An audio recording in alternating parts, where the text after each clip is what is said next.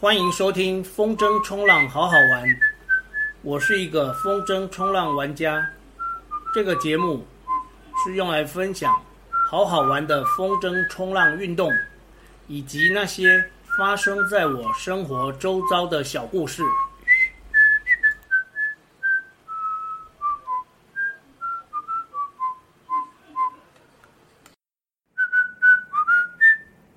天南地北瞎扯淡。今天的瞎扯淡要说的是，也跟乡音有关的小故事。这是去年的新闻。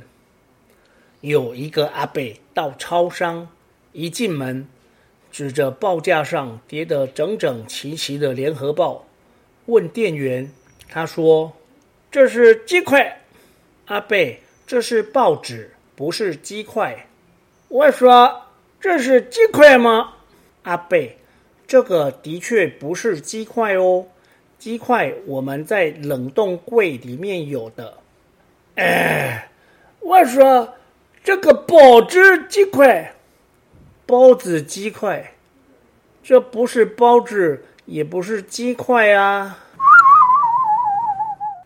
这是第二十八集，台风来袭对玩家的影响。这个烟花台风发布了海警之后，警戒海域就不能下水；没有警戒的海域，则是看情况决定。其实所谓的看情况决定，就是要看台风的路径。像这次的烟花台风移动缓慢，位置就在台湾的右边。下面的连接有附一个图。有兴趣可以点开来看。在还没发布海景之前，大家可以看到逆时针旋转的烟花台风，它的外围环流范围很大，是个胖胖的烟花。以人类的体型来说，算是已故男高音 Pavarotti 那样的身材。逆时针旋转所造成的气流，影响了夏天的西岸。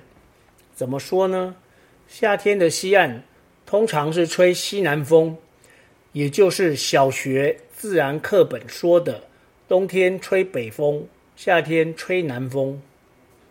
风是由赤道吹向北极，这是季节风。你看看我们台湾的小学自然科的教育多么扎实，十岁的小孩不但知道冬天夏天的风向。还知道潮汐，更学过连通管原理。说到这个连通管原理，今年一月在下福，还是玩着东北风的时候，有一个来自英国的年轻人，约莫二十多岁，他看到我拿着一根水管，从车子行李箱的水桶里用嘴吸出水来，快速的放入地上的大脸盆。水桶的水大量的流出来，流入脸盆中。那个英国人惊讶地问我：“这个怎么会这么厉害？那个水很大，流得很快。”我就跟他解释：相同高度的水位，水压是一样的。脸盆在地上，水桶在车上，有一个高度的差距。所以怎样怎样如何如何，费了一番功夫说完后，他似懂非懂的点点头。我还追加了一句：“这个在国小就教过了，台湾的小学生都知道，也都会这样拿水管一吸就把水吸出来。”现在回到刚刚说的那个夏天的西岸，通常是吹西南风，但是在台湾的右边。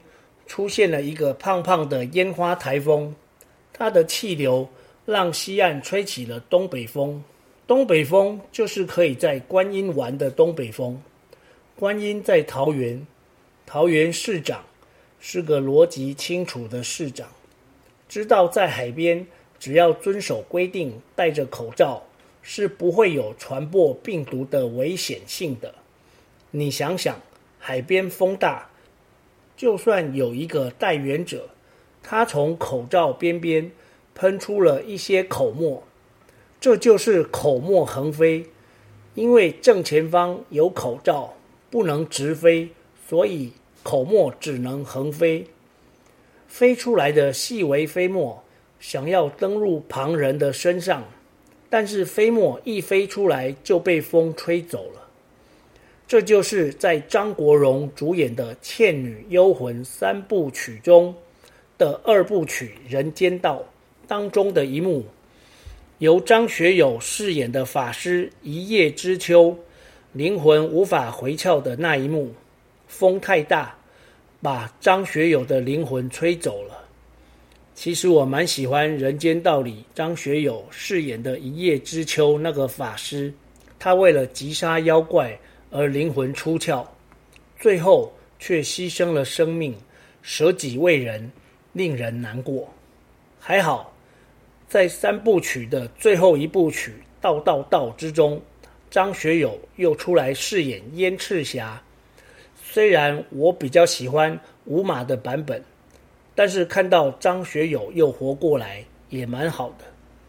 再说回观音。观音是北台湾东北风最好的地方，尤其是冬天，而且风好的时候，天气多半很冷。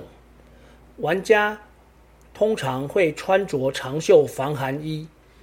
说是多半穿长袖防寒衣，那是因为总会有一两个老外，极有可能是喝了伏特加的俄罗斯人，穿着短短的防寒衣下水。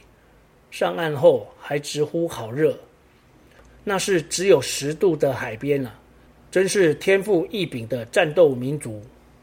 想想看，冬天才能玩的观音，夏天有机会玩东北风，那还不冲吗？我们每个玩家都是口罩戴好戴满，全程配合防疫规定，在观音玩着这台风带来的暖心炎热的东北风。台风来袭，在海上警报发布之前，除了观音有机会玩到东北风，位在台湾东北角的福隆也有机会去玩玩的。可惜这次新北海域封了，所以有台风要来，对我们玩家来说是有机会玩到一些正常情况下没有机会的玩点，算是有些小确幸吧。今天这一集，台风来袭对玩家的影响就聊到这里，我们下集再见。